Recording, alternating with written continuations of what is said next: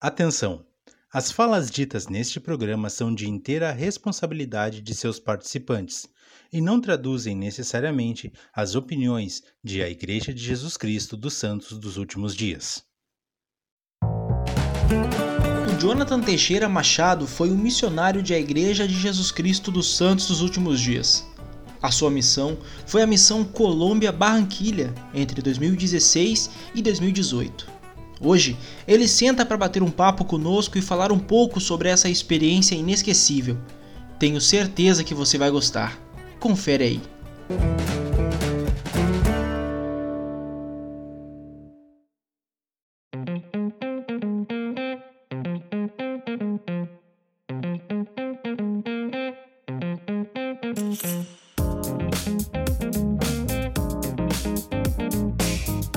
Pessoal, está no ar o oitavo episódio do podcast Plano Alternativo e se você está ouvindo pela primeira vez, por favor ouça até o final, nos siga nas redes sociais e compartilhe com seus amigos, sejam eles membros da igreja ou não. Primeiramente quero dar boa noite ao meu fiel escudeiro Christian Severo. Tudo certo, Christian? O que temos para hoje? Opa, tudo certo. É um prazer estar contigo por mais uma noite, estar junto com o pessoal que está nos ouvindo. E hoje nós temos nada menos, nada mais do que o cara que vai nos ensinar como se dança em Barranquilha. Hoje a gente vai ter o prazer de ter uma conversa com o Jonathan Machado, ele que serviu na missão Barranquilha na Colômbia. Jonathan, seja muito bem-vindo a esse podcast. É um prazer a gente estar contigo hoje. Boa noite, Muniz. Boa noite, Christian. Brigadão, né, pela oportunidade de estar aqui com vocês. Né, bastante feliz aqui.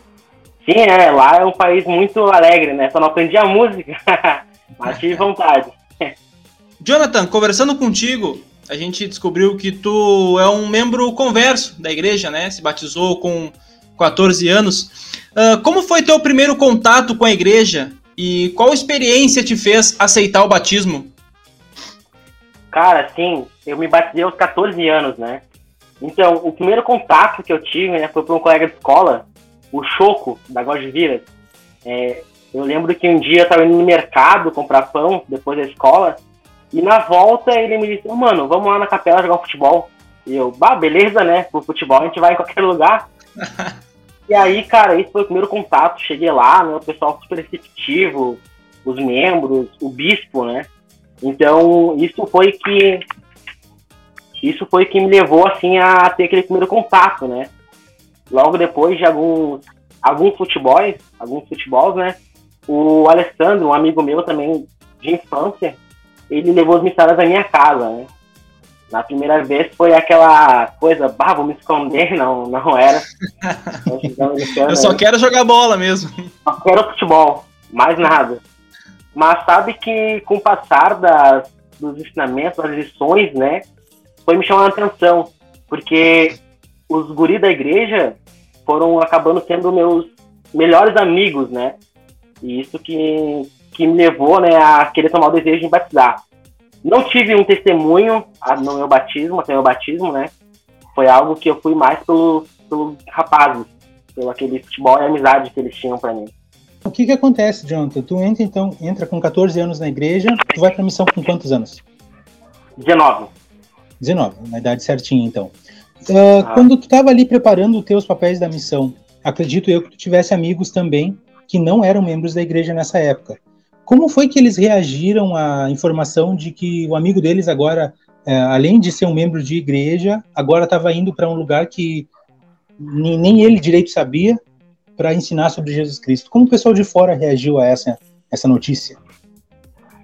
Cara, uh, desde o meu batismo, né, até o momento de preparar meus papéis, foi algo meio louco pelo preconceito, né, que o pessoal de fora tinha. Uh, eu lembro que nessa época eu e os rapazes, a gente sempre foi muitos, né? A Gordilheira sempre teve muitos jovens. A gente se reunia ir para a igreja junto todos os domingos e subia a esperança toda, né? Uma rua comprida até chegar na capela. E era em torno de 10, 12 rapazes, 15 muitas vezes. E passava por muitos amigos fora da, né, da igreja, do colégio, e eles gritavam, né? Olha lá o pastor, tá indo a igreja, né? muitas vezes nós colocávamos no calorão uma camiseta por cima para não parecer gravata, ou levava a gravata no bolso e colocava na capela, né? Mas até essa parte aí, como jovem, jovem sente vergonha, né? E no momento que eu decidi ir para a missão, eu comecei a comunicar isso para alguns amigos de fora, eles diziam, né, toma cuidado, uh, tu pode estar sendo enganado, indo para um lugar que tu vai voltar para casa. Aquela loucura, né?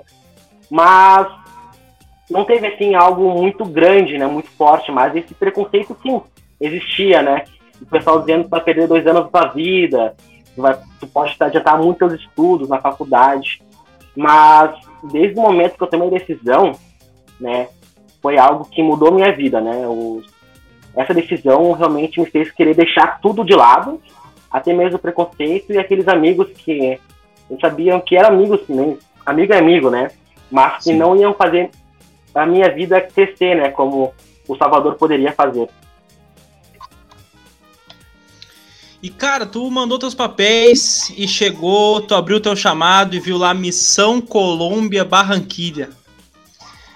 E como foi a tua adaptação com a língua já no CTM? Porque a gente, primeiro, a gente vai extremamente cru, né, cara? A gente não sabe nada em, em questão de lição e tal, já em português. Quem dirá em espanhol? Como foi para ti essa adaptação? Cara, bem louco, né? Porque primeiro, né, antes de mandar meu chamado, eu fiz um curto prazo. Eu fiquei por um mês e meio em São Chico, em São Francisco de Paula, né? Que na, ah, na época era Zona Gramado. E então, bah, quando eu mandei chamado, eu disse, ah, vou arrasar, né, mano? Vou chegar lá chegando. já fiz as lições, né? Mas eu acho que o senhor disse, não, vai aprender também. Vai tomar. e aí, bah, Colômbia. Engraçado foi que eu não tive esse mistério de abrir o chamado, porque um belo dia eu abri o sistema para ver se meu chamado, né, como é que tava o andamento, e apareceu lá, Missão Colômbia Barranquia. Cara, ah. tomei um susto, velho. Eu não esperava, eu queria, ah, emoção de abrir o chamado, que nem os guris, Sim. o pessoal conhecia, mas infelizmente estava lá já, Missão Colômbia Barranquia. Aí naquela semana, no domingo, o presidente Staca, né, me ligou dizendo que meu chamado tinha chegado. Aí que eu ia abrir aquele dia, já sabia para onde é que eu ia ir mesmo, só fiquei pela data. Mas a questão do idioma, né, quando eu cheguei no CTM, uh, ah, eu foquei muito, cara, em aprender as lições, né, me aperfeiçoar no que eu já sabia, né. Então, realmente, para mim foi algo bem difícil. Eu via muitos, muitas pessoas no distrito que iam para países hispânicos chorando porque não aprendiam idioma. Eu meio que me desesperei no início, né? Porque, nossa, eu vou chegar lá, não vou saber nada, vou tomar um pau, não vou poder ajudar as pessoas, né? Então foi bem difícil, mas uh, realmente no CTM eu não aprendi o idioma. Aprendi mesmo foi no dia a dia no campo, né? Tive instrutores excelentes, né? Hermana Coelho e o outro instrutor também eram excelentes, né? Pessoas que realmente nos forçavam para aprender o idioma, mas aprendi mesmo foi no campo, né? No dia a dia, naquilo de falar com os membros mesmo, os pesquisadores. Legal. Uh, o CTM é em Buenos Aires, né? Ou tem outro aqui na América do Sul? Não, eu fiz no Brasil. Ah, aqui no Brasil eu mesmo? Fiz no Brasil mesmo. Bacana. Legal, legal. Eu... Na, na, na, época já tinham feito os distritos em espanhol também. Que legal. Ah, legal. Hoje vocês estão ficando quanto tempo no CTM? Eu fiquei quatro semanas. É, um mês, cara. Bah, não, não tem como aprender espanhol em um mês, tá louco? Não tem, não tem condição disso. Fora essa, fora toda essa dificuldade, o que mais tu teve que abrir mão para poder servir missão? Por exemplo, a gente falou dos amigos, mas os amigos é muito, até é muito fácil, porque tu tem aquela escolha, vou servir missão, se ele tá me apoiando ou não, eu vou ter que deixar ele aqui. É, a família, claro. Então, fora esse contato físico, o que mais tu teve que abrir mão para poder servir a missão? Cara, então, ah, desde o momento que eu decidi eu, ser missão, eu decidi que eu não iria fazer nada que pudesse tirar minha atenção, né? Eu simplesmente terminei um, um técnico um profissionalizante que eu fiz no Senai Esteio em gás natural e, bom, ponto. Agora vou esperar a missão. Né, o quartel me prendeu um pouco ainda, me atrasou, né? Mas depois disso eu somente foquei nisso, né? Uh, teve alguns desvios, né? Como algumas coisas, porém eu evitei o máximo, né, para que não me prendesse. Porque na juventude é muito fácil, né? Uma proposta de trabalho boa tu largar a missão pra né, querer o dinheiro, querer, né? Então, e se tem uma hora isso, que né, aparece proposta boa, é exatamente quando tu tá indo pra missão, é. né? Não, é realmente, é bem isso mesmo, né? Então eu evitei isso, né? Pra não, não me prejudicar. E cara, chegando na missão, tu pegou a construção do templo de Barranquilha, né? E tu chegou a ensinar a galera que estava construindo o templo e como foi essa experiência para ti? Sim, sim, cheguei a ensinar. Cara, foi muito especial, né? Eu lembro que logo que começou a construção do templo, foi criado um novo, uma nova zona primeiramente, né? Zona e templo. E como a zona não era, era uma zona muito difícil de, de ter batismos, coisas assim, acabou virando um distrito. Esse distrito, né, por um tempo pude estar ali, a gente ia todas as terças e quintas, às sete da manhã, ensinar os trabalhadores. Era o horário que eles tinham pré-serviço, né? Tomavam café ali, né? Se alimentavam de jejum e depois iam trabalhar. A gente ensinava pela manhã, a gente ia, ensinava um pouquinho, entregava uns panfletos para programar uma lição em, em grupo ao meio-dia, no, no, horário do almoço deles. Então a gente tinha uma sala lá que o engenheiro, que atualmente é o presidente do templo, né? Ele preparou para nós com todos os recursos visuais, né, microfone, áudio, tudo, né? E a gente reunia toda a galera, convidando, enchia uma sala com muitos trabalhadores do templo. Nossa, cara, eu lembro que foi muito especial, né? A gente tirava muitas referências, não só para nossa missão ali, para nossa área, como diversas outras partes de Colômbia. O pessoal vinha de longe para trabalhar ali. Aí tive a oportunidade, mais adiante, de uma dessas pessoas que a gente pegou uma referência, a gente batizar na minha área, onde eu trabalhava com meu companheiro, né? Ah, que a pessoa, sim, foi muito top, porque essa, esse irmão, ele, eu ensinei ele e outro missionário chegou e batizou. Quando eu cheguei em casa, eu vi que logo depois da dedicação, ele foi selado lá. Então, Nossa. o cara foi selado o tempo que ele construiu, né, cara? Que privilégio.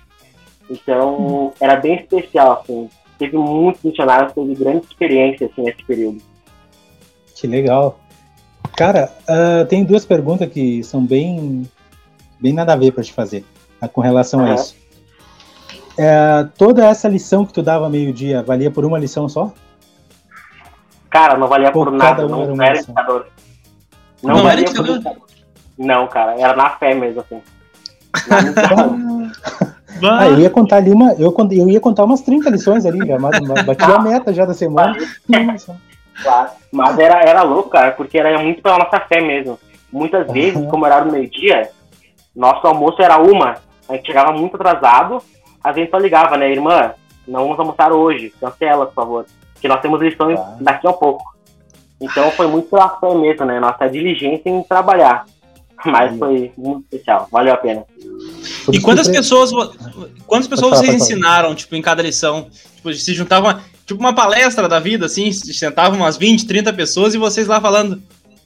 Exatamente, cara. Eu, na época que eu tava ali, eu fiquei uma transferência só nesse distrito, cheguei a ter 85 pessoas sendo ensinadas ao mesmo tempo. Pô. É, era muitas pessoas. Então a gente Ah. buscava assim, o mais dinâmico possível, né, para esses 85 pessoas, depois do almoço, naquele calor, querendo dormir. Nossa. bem. mas Caramba. Não, realmente Deus sabe o que faz, porque eu ia contar 85 lições em uma vez só. Acabava a meta de umas três 85 semanas. outras. 85 loucas. Até 85 chamava o novos membro, até chamava o membro. né? Nossa. Cara, Não, e o bom disso aí é que também não tinha muito pra onde eles fugirem, né, cara? Não, Não, tinha não essa tinha, de ele tava bater na porta e o cara, ah, ele não tá hoje. Claro que tá, tá ali, ó. Tô vendo. A gente ia todo distrito buscar eles, né? Vamos lá, vamos lá pra aula, vamos lá. Então, todo legal. correndo atrás. É interessante isso, porque, cara, são 85 pessoas, quer dizer, são 85 pessoas que estão ali porque elas querem, né? Não é também uma coisa forçada. É, Eu fico, eu tava, eu tava falando, eu tava pensando aqui, tentando comparar alguma situação parecida, eu só consigo pensar ali na, naqueles relatos do livro de Mormon, quando os profetas estavam ensinando para um grande grupo. Deve ser muito, deve ter sido uma experiência muito bacana. Legal. Vamos lá, então, vamos continuar. A próxima pergunta, então, Jonathan. Ah, conversando com alguns amigos e até conhecendo os missionários colombianos, nós percebemos que o pessoal, de uma maneira geral, são bem alegres por lá. E eles gostam muito de um ajuntamento, que hoje em dia nem pode, né? Então, essa junção toda. Como é que eram os membros lá em relação à obra missionária? Ah, e eles ajudavam muito e eles realmente eram alegres assim como parecem ou é só uma impressão nossa? Cara, é uma impressão verdadeira, cara. O povo lá é muito alegre, né? Tanto que eles usam muito a palavra ah, vamos arrumbear.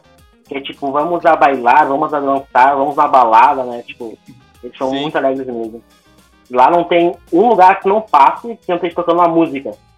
Então é muito, muito alegre mesmo, sabe? E receptivo demais, cara.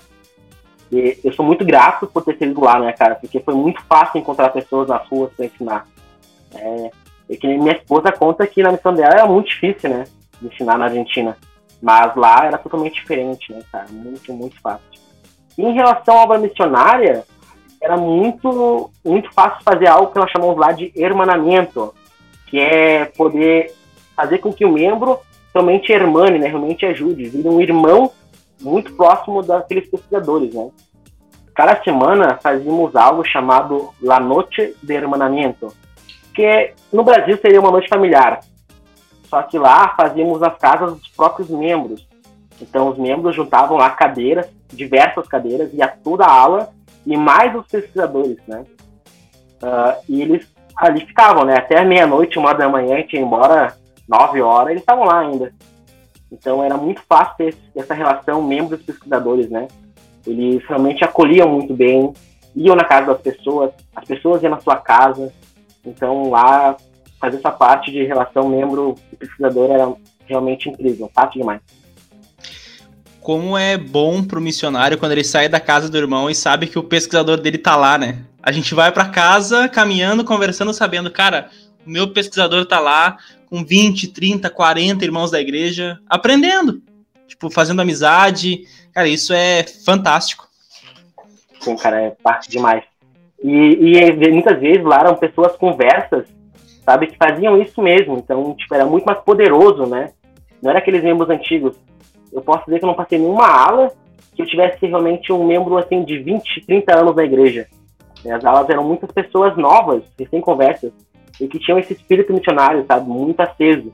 Então, ah, e mais a alegria deles, é incrível. E, cara, uma, uma pergunta que me surgiu na tua resposta anterior. Como eram os padrões missionários lá?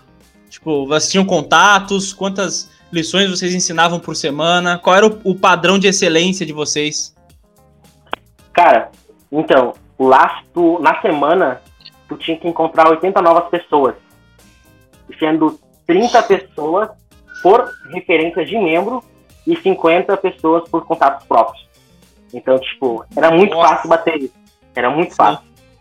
É, referência demais lá, contato na, na rua, em casa, tinha 10, 20 pessoas sentadas na rua conversando. Então a gente tinha desse modo, né? Obviamente, cumprindo sempre, né? Começando com uma oração, terminando com uma oração, Sim. né? Então, e é bem fácil mesmo falar. Ensinar, cara, a gente muitas vezes ensinava 30, 40 lições na semana. Uh, sempre, meu presente era.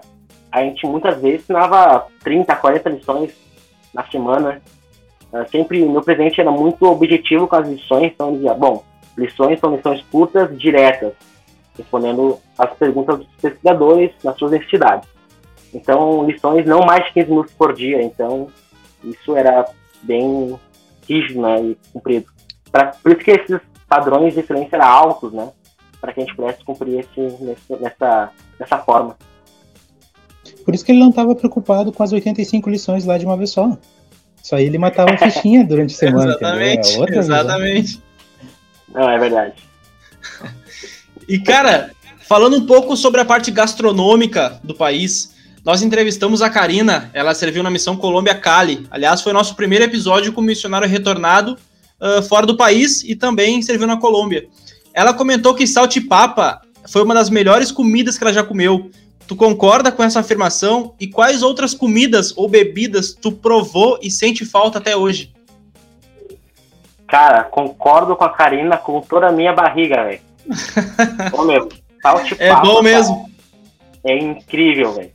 É incrível. Olha, esse aqui no sul a gente come X toda hora. Lá na Colômbia é só papa. Ah, Cara, deve ser muito bom. Com alguns companheiros nossos, para não comer tanto, nós dizíamos, só vamos comer essa chupapa quando a gente batiza. Então, para comemorar, né? Então, cara, nossa, minha alegria era batizar para comer essa chupapa, além da aula, né?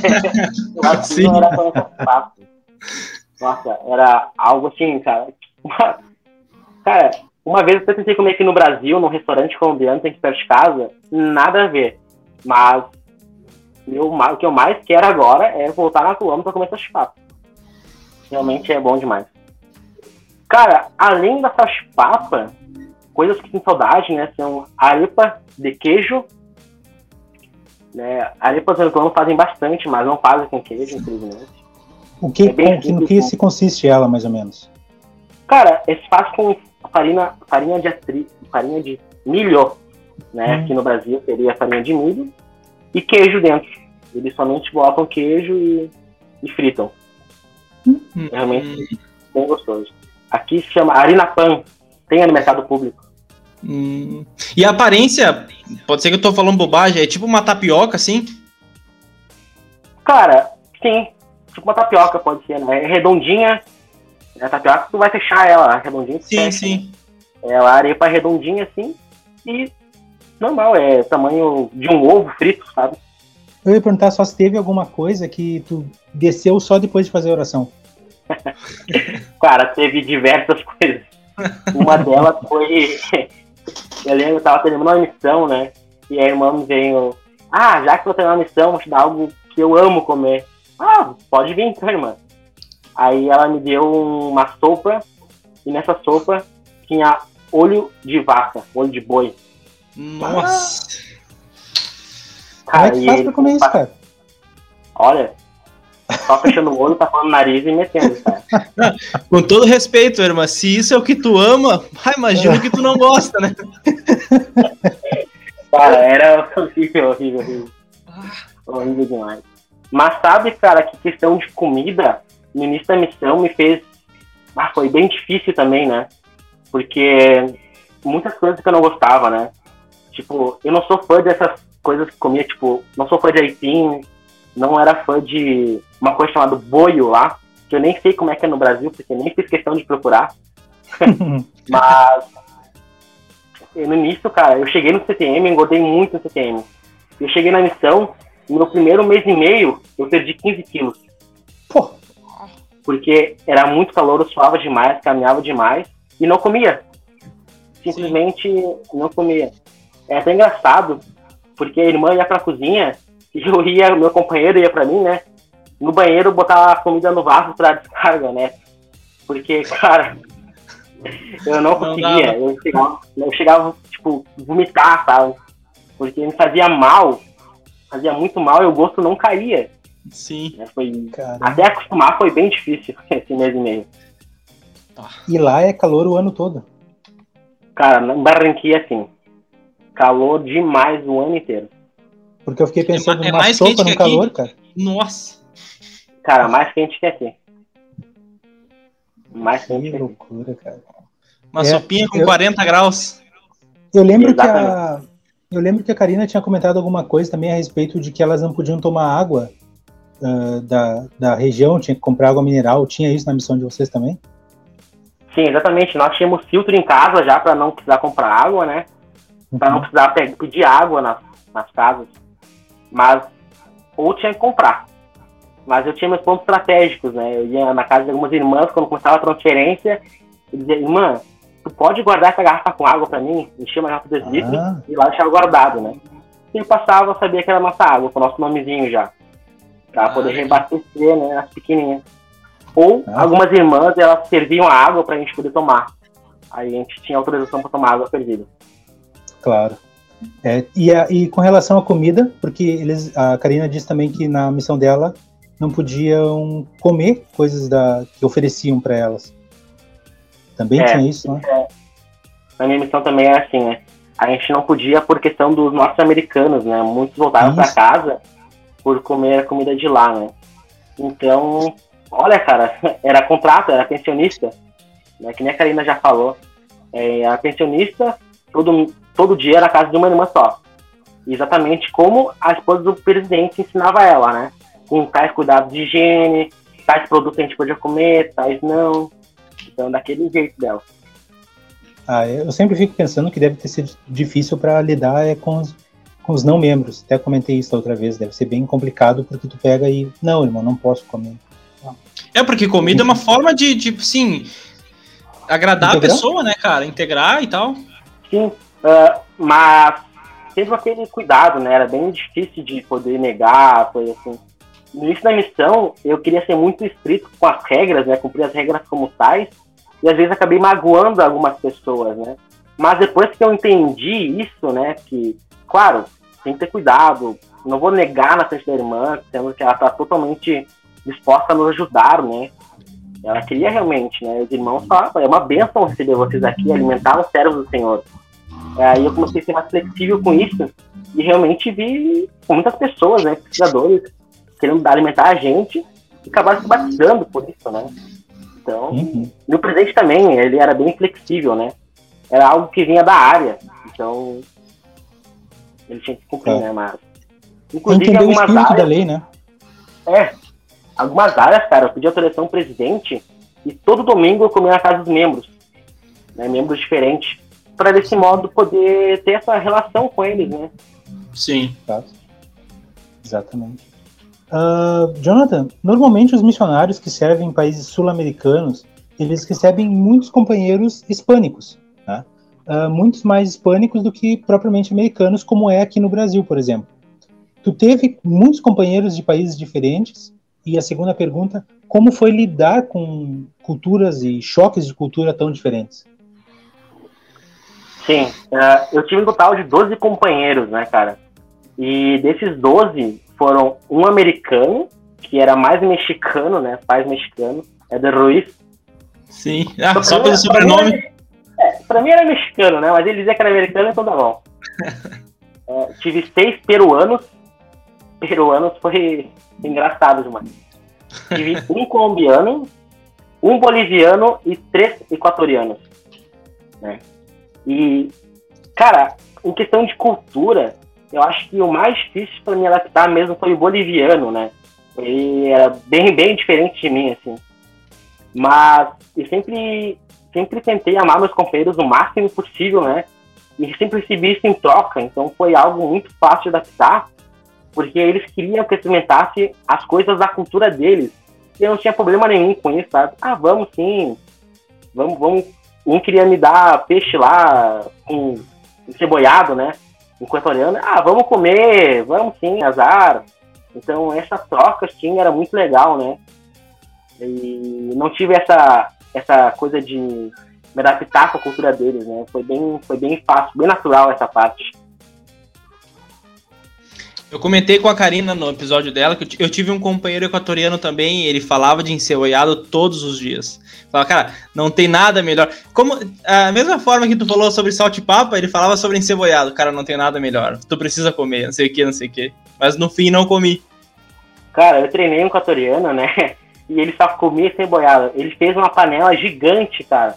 E comia no café da manhã. Depois do almoço ele ia pra casa, né? Só pra comer um pouco de ceboiado. E de noite. Cara era muito Nossa. viciado. E cara, falando em companheiros, falando em áreas, ah, eu queria que tu dissesse pra nós, contasse pra nós as duas histórias, a mais engraçada que tu passou na missão e a mais espiritual, aquela que tu tu lembra até hoje com muito carinho e que tu sentiu um espírito muito grande, que realmente mudou a tua vida ou tua, aquele momento da tua missão. Então, cara, eu vou começar pela mais engraçada. Nossa, aqui na missão tem tantas engraçadas, né? Mas uma assim que foi com esse mesmo companheiro do ceboiado, né? Foi o meu primeiro que eu treinei. E ele tinha um ano de conversa, né? E era muito louco, cara, muito louco mesmo. Né? Ele falava, ah, eu era da vila, eu era maloqueiro mesmo, né? Ele falava assim, ah, e ele falava um jeito engraçado. Aí uma vez nós eh, estávamos estudando, nosso estudo do companheiro tinha que ser obrigatoriamente depois do almoço, né, à tarde. Então nós não voltávamos a casa porque era muito longe para fazer estudo. Sim. Então levávamos para nossa pensionista nossos livros que a gente ia usar, deixava lá, almoçávamos, tirávamos uma mesa e colocávamos na rua, embaixo da sombra, pra estar na rua. Aí, uma vez, eu, eu levei minha câmera, porque foi depois de uma reunião especial com o presidente, e levei minha câmera e deixei em cima da mesa, né, pra olhar algumas fotos e tal. Aí passou dois caras assim pela gente, né, dois piá. Passaram, a gente ficou olhando. Daqui a pouco voltaram. Cara, a gente tava fazendo oração pra começar nosso estudo, os caras voltaram pra roubar a gente. Ah! Aí, o meu, daí o meu companheiro disse, não, não vou te passar nada, não, vou, não vai me roubar. E o cara, deixa quieto. O nome ensinado ele tem que deixar, né? Não vai. Não vai com. Ele disse, não, não, não vou, não vou. Começou a bater nos caras, né? E, e eu, nossa, eu ali parado, né? E meu companheiro, sai daqui! Pegou pedra, começou a jogar nos caras, os caras saindo correndo, né? Ó, oh, louco, tô muito louco! a rua inteira saiu pra, pra fora vendo meu companheiro correndo os caras, né? muito louco. Mas engraçado dessa história é que os caras foram roubar a gente com aquelas faquinhas de passar manteiga no pão, sabe? Ah, sim. Cara, os caras estavam muito. Cara, viram, né? Missionário, né, cara? Os caras totalmente indefeso, pensando, né? Sim, cara, eu não fiz nada, eu fiquei parado. Mas o companheiro tá, tirou coisa e foi correndo dali, né? Foi muito louco, muito louco. Companheiro de Aldramon, dando pedrada nos outros lá. é, realmente muito louco. Essa foi uma história muito engraçada que eu tive lá, né? Eu lembro até hoje, ele era muito loucão. Cara, uh, uma história espiritual que marcou minha missão, cara, bastante, foi o meu segundo companheiro, que eu tava, segunda pessoa que eu tava treinando a missão, né? Também equatoriano. Eu lembro que ele também era um cara recém-converso, né? Tinha dois anos de, é, de ser converso, de batizado. E foi pra missão numa área que era muito boa. A minha melhor área foi essa.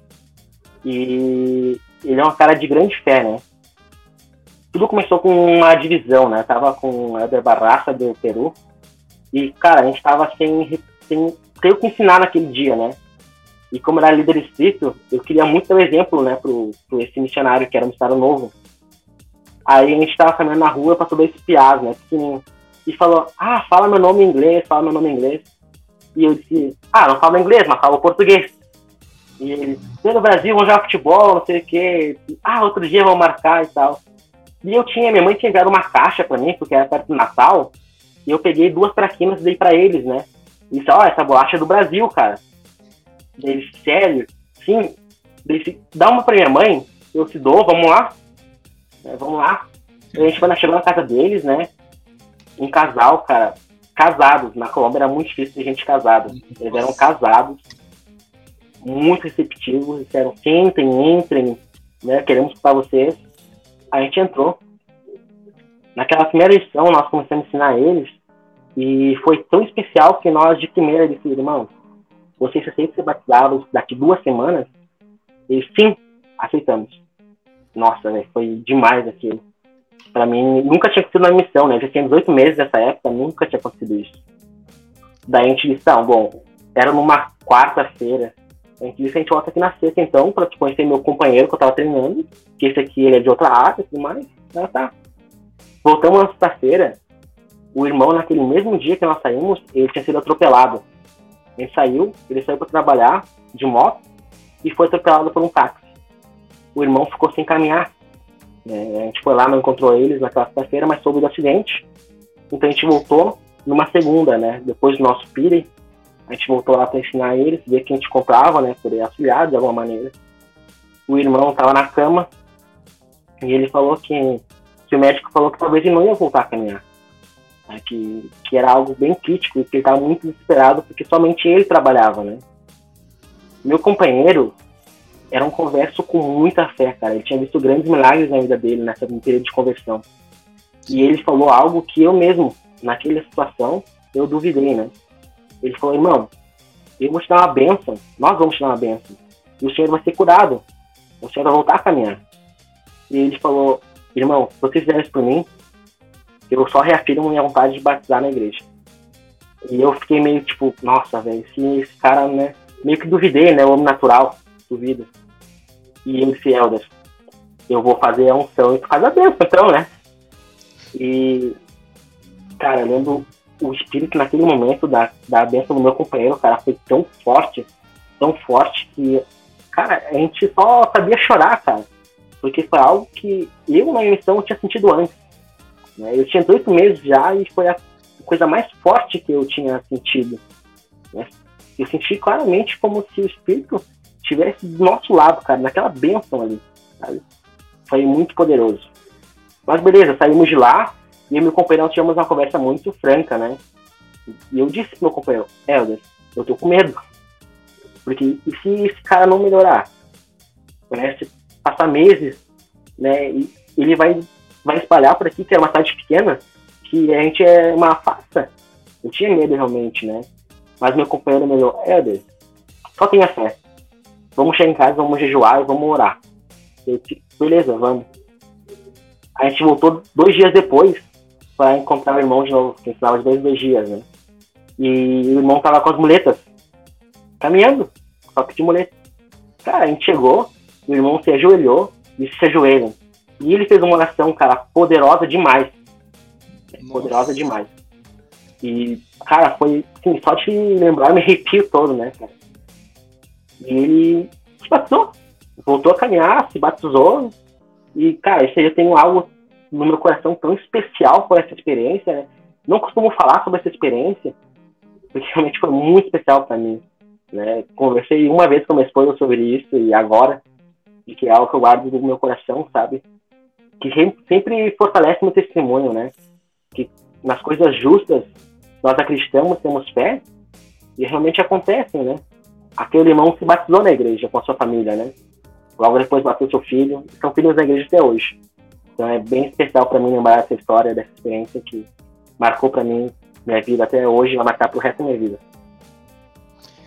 Cara, se eu tô arrepiado, imagina tu que viveu isso. Tem esses momentos da missão que tem uma experiência um pouco mais forte, é o que a gente fica guardado na nossa, no nosso coração depois.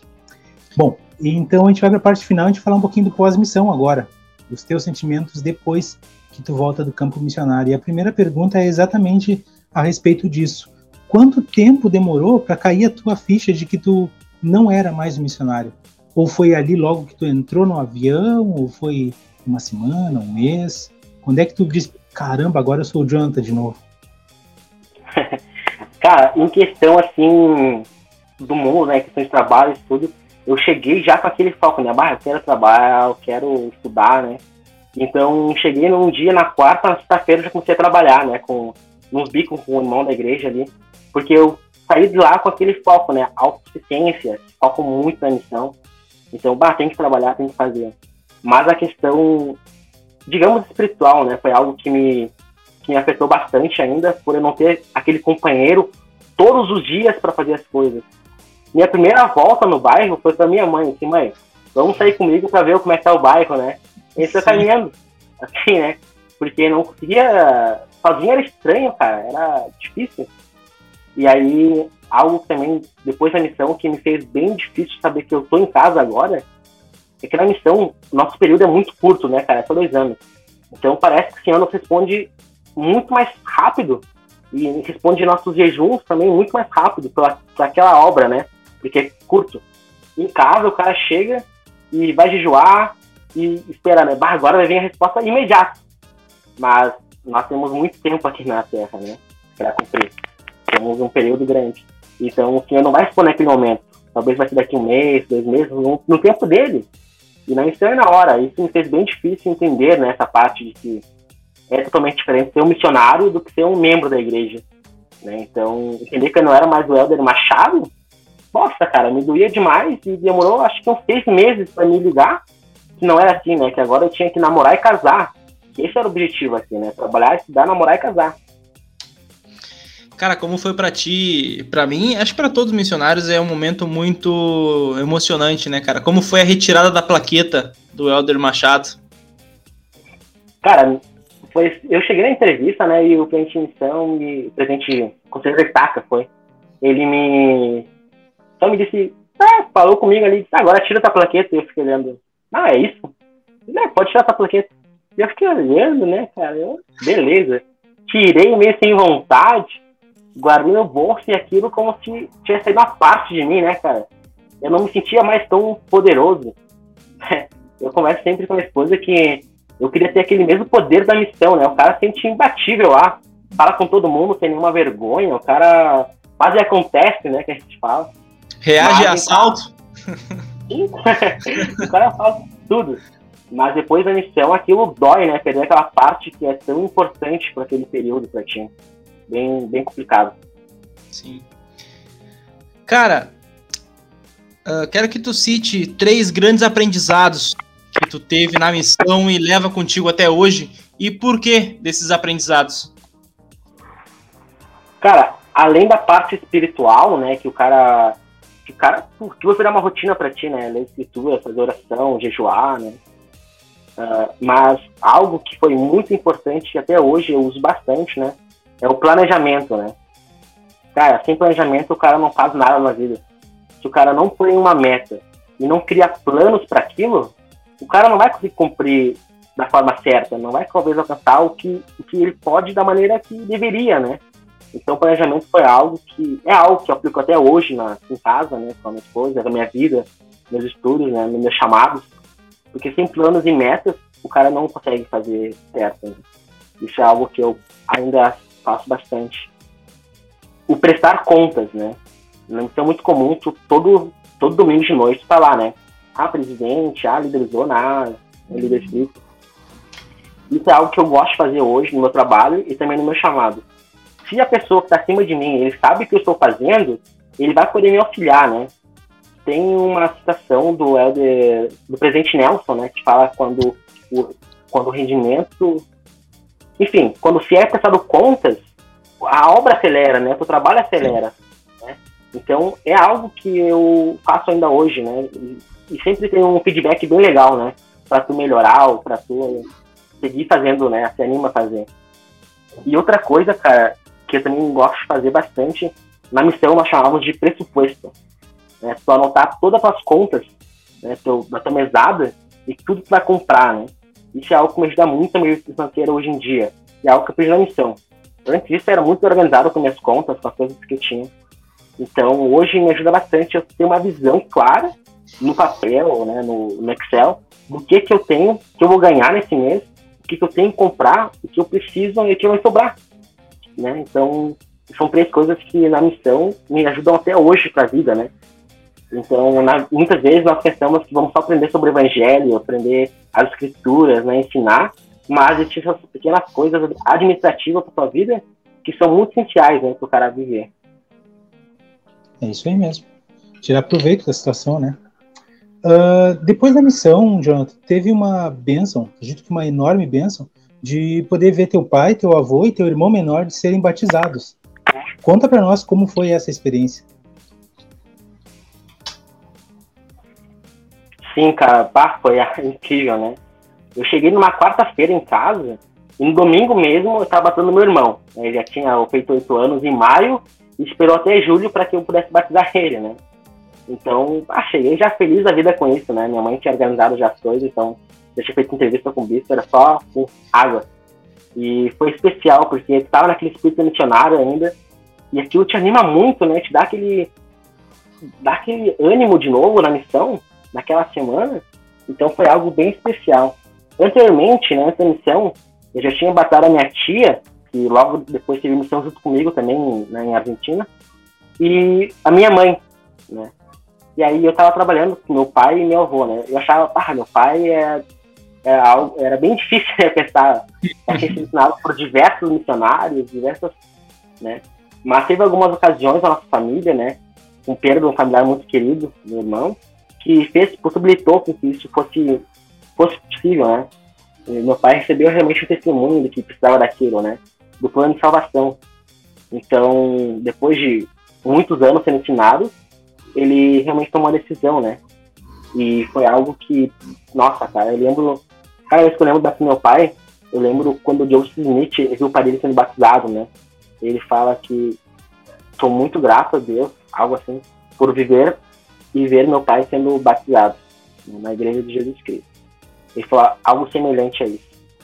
Então eu lembro dessa situação dele, né? Porque, cara, ver é muito normal tu ver seus filhos sendo batizados, uma alegria grande, né?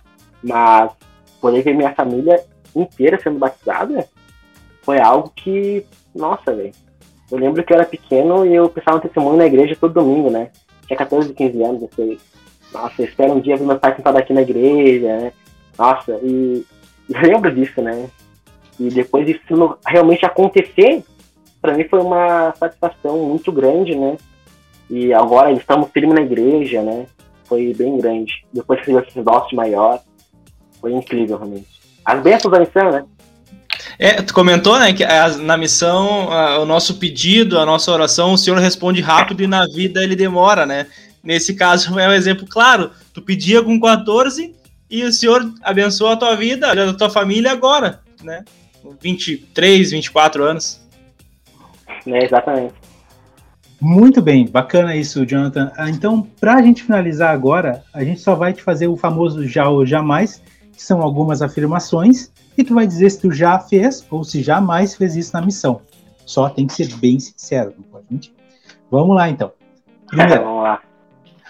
Ficou acordado depois das 10h30 fazendo algum, qualquer coisa que nem era para fazer? Já. Já. Começou bem, começou bem. É. Uh, número 2. Comeu a comida do companheiro que estava guardada na geladeira. Já. Aí, ó. É que ele não discute isso, né? Nenhum deles. Essa é a hora de pedir desculpa. Vai lá, aproveita. É, desculpa. O que que tu, que que tu roubava lá na, na madrugada? Cara, na missão eu tive companheiros que gostavam de dividir comida, né? Cada um compra a sua. E uhum. eu comia bastante, né, cara? Porque muitas vezes não gostava da coisa dos meus, então ah, eu mandava. O que eu pegava bastante era salsicha e ovo. Uhum. E ovo lá. Cara, eu, eu, nunca curti os companheiros que gostavam desse negócio de dividir comida, cara. Eu sempre fui muito de boa, tipo, ah, cara, vamos comprar nós dois para todo mundo, entendeu? Ah, Sim. eu sempre ah, entrava em atrito com isso, cara.